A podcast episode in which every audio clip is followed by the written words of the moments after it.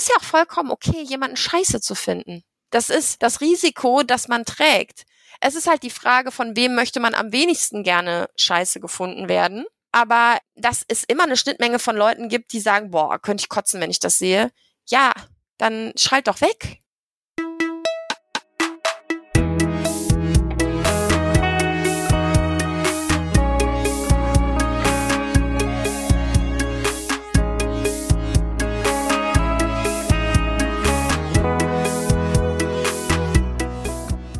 Herzlich willkommen bei Setup Punchline. Mein Name ist Bernhard Hiergeist und das ist ein Podcast über Stand-up Comedy.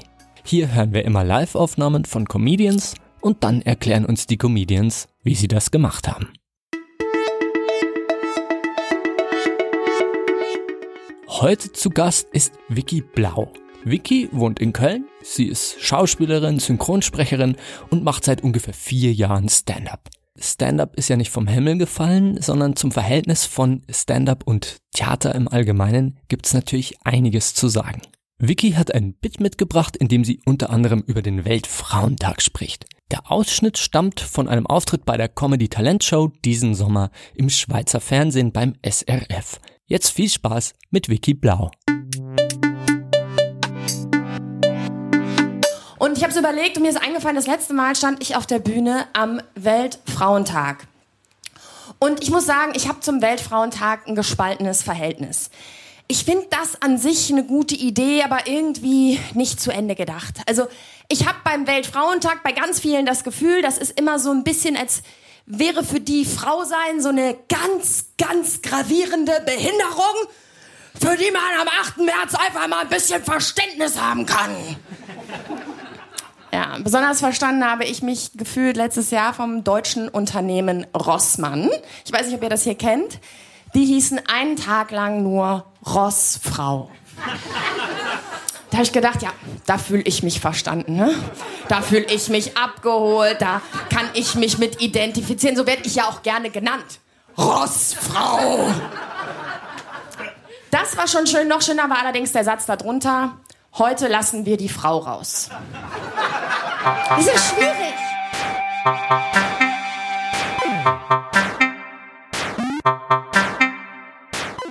Ja, hallo, ich bin Vicky Blau. Ich bin Comedienne und lebe in Köln. Ich mache seit vier Jahren Stand-up-Comedy. Ich bin eigentlich Schauspielerin. Ich synchronisiere Pornos, Naturdokus, alle möglichen unseriösen Sachen. Das ist kein Gag. Ich habe Pornos synchronisiert. Ich war aber an den Dreharbeiten und an weiteren Produktionsdetails nicht beteiligt. Ich habe so drei bis vier Jahre Pornos synchronisiert. Ich habe da quasi das Synchronsprechen gelernt, weil man da ja ähm, auch lernt, die Laute und Lacher und Huster und andere Geräusche des menschlichen Körpers mit zu vertonen zwei, drei Jahre habe ich das gemacht und inzwischen mache ich das nicht mehr so oft. Nur noch, wenn es sich mal anbietet oder wenn so eine kleine Pandemie dazwischen kommt und ich keine Jobs habe, dann mache ich das wohl noch mal. Ja, das ist eine gute Schule. Ich habe eine klassische Theaterausbildung gemacht und habe nach meiner Ausbildung auch einige Jahre Theater gespielt. Ich wollte immer großes Drama spielen und die tragischen Figuren und die großen Probleme dieser Welt. Und am Ende war es aber immer einfach nur lustig. Und da ich auch schon für diverse Formate geschrieben habe, habe ich das so ein bisschen irgendwann zusammengebracht und habe dann mich in Stand-up-Comedy versucht und mache das inzwischen tatsächlich etwas mehr als Schauspiel schon oder wesentlich mehr wenn wir mal ehrlich sind.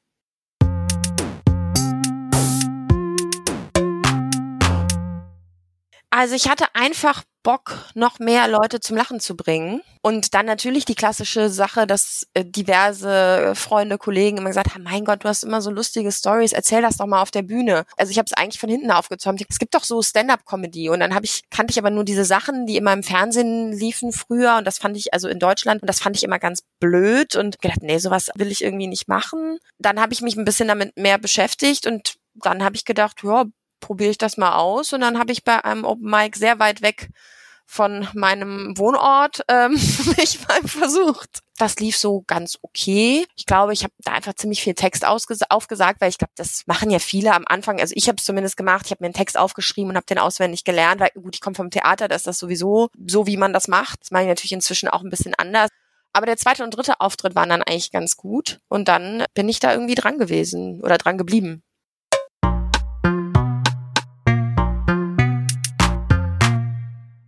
Weltfrauentag, der natürlich, das sei vorweggeschickt, natürlich hat er seine absolute Daseinsberechtigung und es ist, es ist super wichtig, dass man sich immer wieder klar macht, dass wir immer noch in, in sehr patriarchalen Strukturen leben. Aber manchmal habe ich das Gefühl, eine Woche vorher wird das fast schon wie so ein Weihnachtstag oder so vorbereitet, dass man dann an dem Tag irgendwie besonders behandelt wird und ich, ich will eigentlich nicht besonders behandelt werden, ich will einfach nur normal oder gleich behandelt werden. Das ist im, im Konsum oft so eine Sache ist es, dass dann gleichzeitig trotzdem diese ganzen Klischees bedient werden. Was ist dann im Angebot? Irgendwie Damenbinden, Windeln und Nagellack weil was anderes machen Frauen ja nicht, als irgendwie zu menstruieren, Kinder zu wickeln und sich die Nägel zu lackieren. Und dann wird man aber gleichzeitig so hofiert, dass ich dann denke, nee, ich bin nicht behindert, ich bin einfach ein Teil von 50 Prozent unserer Gesellschaft und dafür sollte der Tag dienen und nicht dazu, einen Tag lang einen Mordszinnober zu machen und zu sagen, nein, da brauchst du auch nicht arbeiten und, und weiß ich nicht was und den Rest aller 364 anderen Tage, da ist es dann auch egal. Und das hat mich halt einfach sehr amüsiert. Auch eben die Produkte, die damit im Zusammenhang stehen und wie viel Reminder ich in meinem E-Mail-Postfach hatte, dass jetzt Weltfrauentag ist. Nächste Woche sind Sie unsere Königin. Denke, ja,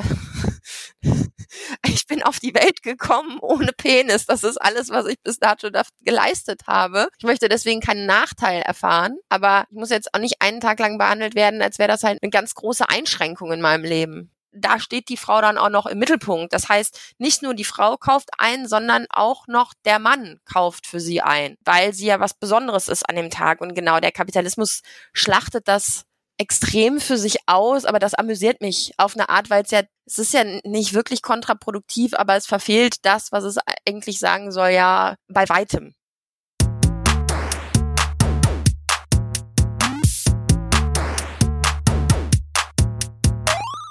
Ich glaube, ich habe jetzt nicht die eine Methode. In dem Fall war das wirklich, dass ich das, diese Werbung im Internet gesehen habe und ich mit irgendwem darüber gesprochen habe und dann gesagt habe, ja, langsam fühle ich mich einfach so, als wäre ich nicht weiblich und 50 Prozent oder sind es ja nicht 50, es gibt ja auch noch divers, aber ich bin nicht ein Großteil, gehöre einem, einem, zu einem Großteil dieser Bevölkerung, sondern ich bin irgendwie so ein Sonderfall. Und dann habe ich ja auch gesagt, es fühlt sich an, als wäre Frau sein so eine ganz gravierende Behinderung, wo man jetzt auch einfach mal irgendwie ein bisschen Aufmerksamkeit schenken kann. Und das ist natürlich am besten damit getan, indem ich sehr viele künstliche Wimpern kaufe. Und da, das habe ich irgendwem erzählt und dann mussten wir lachen. Und dann habe ich auch diesen Spruch vorgelesen mit, heute lassen wir die Frau raus. Es ist ein absolut beschissenes Wortspiel. Ich musste trotzdem drüber lachen, muss ich zugeben. Aber da, da, da ist alles falsch dran. ist, dieses ganze Konzept ist so falsch gelaufen und das habe ich einfach irgendwem erzählt und habe das, glaube ich, sehr, sehr in Rage erzählt und dann meinte die Person, ja, schreib das mal auf, das ist super lustig. Und dann habe ich das beim Open Mic, glaube ich, zwei, drei Tage später probiert und es hat irgendwie ganz gut funktioniert. Also bei heute lassen wir die Frau raus. Das klingt für mich eigentlich so von wegen, hör mal Jürgen, nächste Woche ist doch Weltfrauentag, da äh, brauchen wir jetzt, also ne, da setzen wir jetzt keine Agentur dran, da, äh, da machen wir jetzt mal hier irgendwie eine kleine Aktion, mal was, was, was können wir denn runtersetzen hier, okay, OBs, ja, so, wir regen die sich sowieso auf, dass die zu teuer sind, komm, Lippenstift finden die auch gut, aber machen wir äh, ja, irgendeinen guten Spruch, denkt ihr irgendeinen raus, dann hat Jürgen Überstunden gemacht und dann nach dem dritten Bier ist das auch einfach, glaube ich, schon ein lustiger Spruch. Ich habe ja auch drüber gelacht. Es ist einfach zu wenig Geld in Marketing investiert. Ja, oder zu viel Geld investieren in schlechtes Marketing. Vielleicht ist es dann umso bitterer.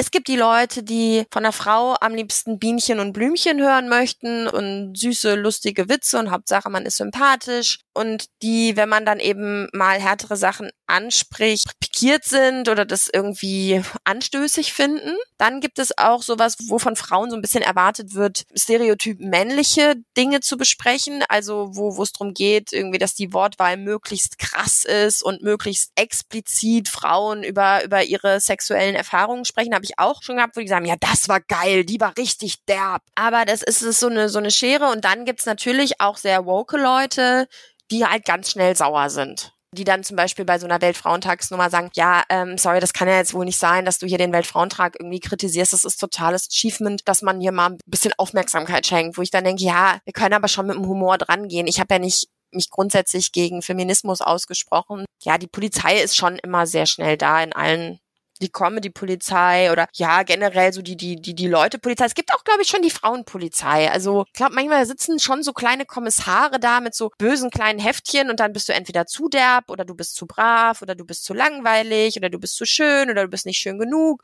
oder du bist zu feministisch oder du bist zu frauenfeindlich. Und ja, ich glaube, solange du irgendwie für dich verargumentieren kannst, warum du was wie machst, solltest du einfach sagen, ja, irgendeiner ist am Ende immer sauer.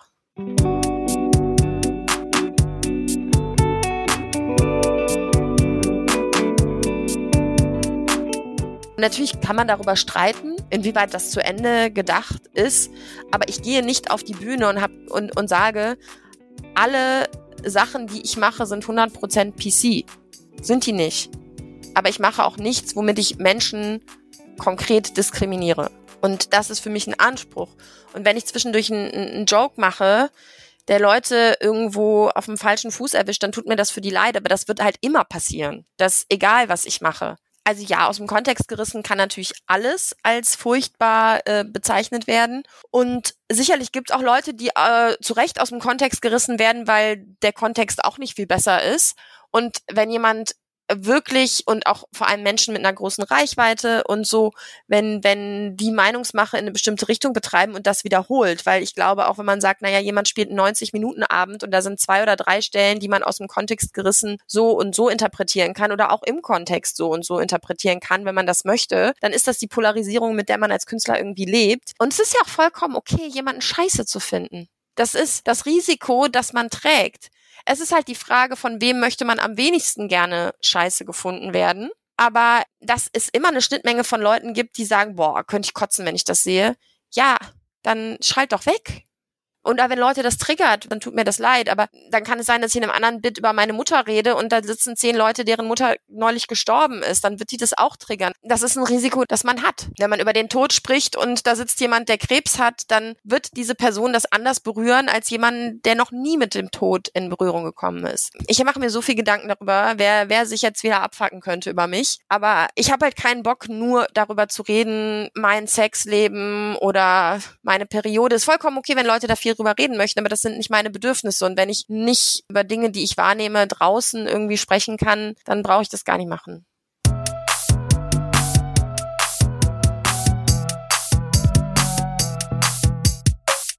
am Anfang habe ich mir wirklich einen Text geschrieben, dem ganz genauen Wording und das einfach auswendig gelernt. Und ich finde es schon für mich gut, wenn ich es einmal ausformuliere und da auch wirklich ein bisschen drauf achte, welche Wörter ich wähle, wie ich die stelle, wie ich das aufbaue. Aber ich lerne es nicht mehr so wirklich auswendig. Ich würde sagen, ich lerne es inwendig und dann probiere ich es aus und dann merke ich, ah, okay, ich glaube, es wäre besser gewesen, wenn ich es anders formuliert hätte oder so und dann passe ich das an. Aber ich will das ein bisschen lebendiger halten, weil ich meine, das ist ja auch das Klischee, was es gibt. Schauspieler sind schlechte Comedians, weil sie das einfach auswendig als Rolle präsentieren und nicht authentisch sind. Äh, sehe ich nicht in allen Punkten so, aber es ist schon so, dass wenn man alles auswendig lernt, glaube ich, einem das sehr viel Flexibilität und Lebendigkeit nimmt.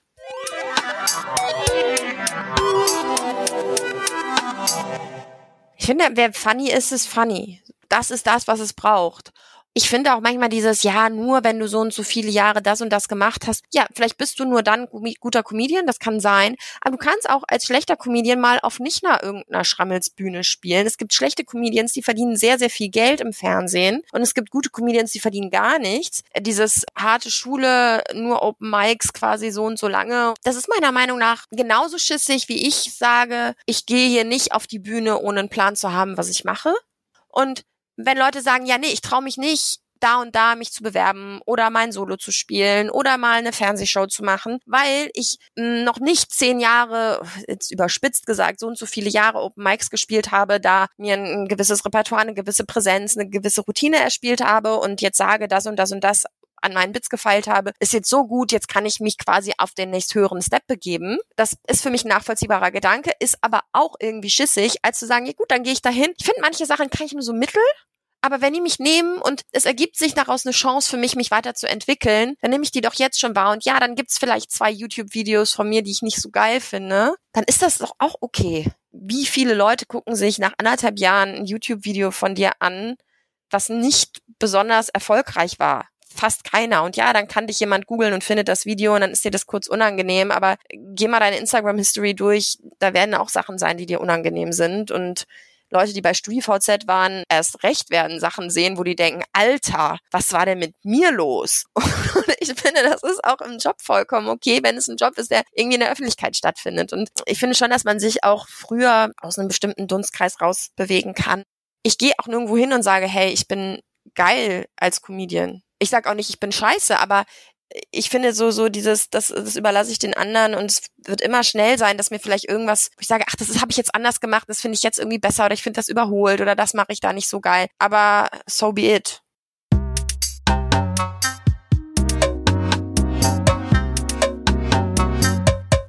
Ein Stand-up-Comedian, der ist ja mit seinem Publikum im besten Fall in irgendeiner Form verbunden und eine Interaktion. Als Schauspieler bist du auch mit, oder Schauspielerin äh, bist du auch mit deinem Publikum auf eine Art verbunden, aber das ist mehr so ein, so ein feinstoffliches Wahrnehmen, ah, okay, da sind die Leute so und so, nehmen die das auf, aber du hast ja keine direkte Reaktion, du sprichst nicht mit den Leuten, du gehst nicht darauf ein. Und deshalb würde ich sagen, ist ein, ein Stand-up-Auftritt im besten Falle kein Monolog, selbst wenn es manchmal ein Monolog ist und keiner aus dem Publikum was sagt oder in dem Set jemand das Publikum nicht mit einbezieht, ist es trotzdem eine Art Dialog, weil es ja unmittelbar miteinander verbunden ist. Es gibt keine vierte Wand und gibt's im Theater auch nicht immer, aber da ist es trotzdem schon ein Prozess, der ein bisschen mehr getrennt voneinander stattfindet als Stand-up, finde ich ich habe das Gefühl, ich, die, die lachen. Ich kann dann immer sagen, guck mal, die Frau vorne links mit dem roten Pullover, die hat dann total gelacht. Und ich kann ja auch sogar darauf eingehen und dann sagen, hör mal, äh, ne, du trinkst jetzt heute Abend einen Sekt und äh, wem schreibst du gerade noch eine Nachricht? Jetzt diese ganz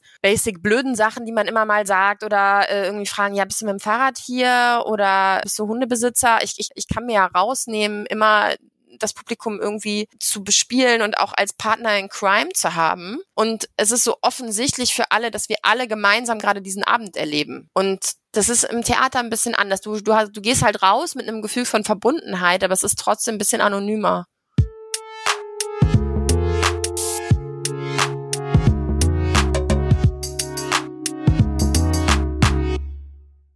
Ich glaube, dass das Verständnis von Stand-up im zeitgenössischen Sinne ist, okay, ich habe keinen Bock heute Abend mich mit meinen Freunden zu unterhalten, deshalb gehe ich in eine Bar, dann stelle ich mich auf die Bühne und dann rede ich mit Anneliese, Fred und Sabine darüber, was in meinem Leben so passiert und das, was wichtig ist. Und ich möchte, dass die darüber lachen, weil ich finde es richtig funny, was mir passiert. Und ich rede nicht mit meinem Freund oder meinen Eltern oder irgendwem darüber. Das ist so, also jetzt ganz plakativ finde ich so dieses zeitgenössische Ding. Und im Theater, wenn man jetzt mal so nimmt wie früher dann Monolog, es gibt ja unfassbar witzige Monologe auch. Das äh, darf man ja nicht vergessen, dass Leute sagen, sie haben Theater, dann kommt da so ein Monolog und das ist nur furchtbar. Es gibt so geile Monologe, die so witzig sind und wo ich denken würde, boah, das wäre ganz schlimm, wenn da irgendwie Publikumsinteraktion wäre, weil der Schauspieler das einfach richtig geil macht und geil präsentiert. Aber dass es da einfach mehr so ist, okay, ich habe meine Gedanken aufgeschrieben und ich teile die mit dem Publikum, aber ich möchte jetzt gerade keine Antwort auf Fragen. Ich möchte jetzt, ich genieße vielleicht gerade, dass ich Fragen habe und das Feedback ist zweitrangig. Das ist mehr so ein, okay, ich erzähle dir das, ob du dich damit identifizieren kannst oder nicht. Und ich glaube, beim Stand-up ist es ein bisschen mehr der Wunsch nach Identifikation. Es ist ganz nah beieinander das ist, deshalb finde ich das manchmal so, so, so, so bescheuert, wenn Leute sagen, ja, ein klassisches Theater. Und sondern merkst du einfach, das sind einfach Leute, die sind noch nie im Theater gewesen. Vielleicht mal mit dem Deutsch-LK oder so und haben vorher irgendwie noch eine Tüte geraucht und sind da reingegangen und es war ganz furchtbar, weil die aus irgendeiner Kleinstadt kommen und da dann auch nur furchtbares Theater war. Und dann sagen die, ja, das ist ja schlimm, aber eigentlich ist es total nah beieinander. Und es gibt Theater, was super unterhaltsam ist und was ganz weit davon entfernt ist, irgendwie verstaubt oder langweilig zu sein und sehr viel radikaler als sehr sehr viel Stand-up, den ich gesehen habe und viel radikalere Fragen stellt, auch empörender ist. Aber das ist natürlich kannst du jemandem, der Stand-up liebt und sich bewusst gegen jeden Theaterbesuch entschieden hat, das nicht begreiflich machen. Aber die Sachen sind sich total ähnlich. Das ist im, Ende, im Endeffekt ist das, glaube ich, so. Stand-up und Theater sind Geschwister, die sich dauernd streiten und die auch in verschiedenen Städten leben und manchmal telefonieren die und dann streiten die sich und dann danach sagen die dann äh, zu ihren Partnern, ja, äh, jetzt habe ich aber hier, weil kannst du dir vorstellen, was der gesagt hat? Und dann sagt der Partner, aber du bist doch genauso. Und dann wird er ganz, ganz wütend, der jeweilige Geschwister, weil er das nicht erträgt, dass sie sich eigentlich so ähnlich sind.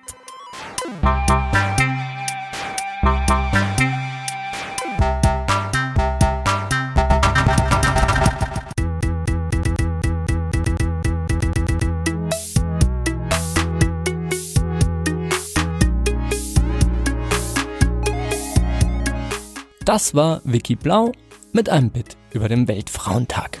Ich freue mich sehr, dass sie heute bei mir war. Von Vicky haben wir einen Ausschnitt gehört, der diesen Sommer bei der Comedy Talent Show im SRF, also im Schweizer Fernsehen, entstanden ist. Den Auftritt findet ihr in Gänze auch auf YouTube.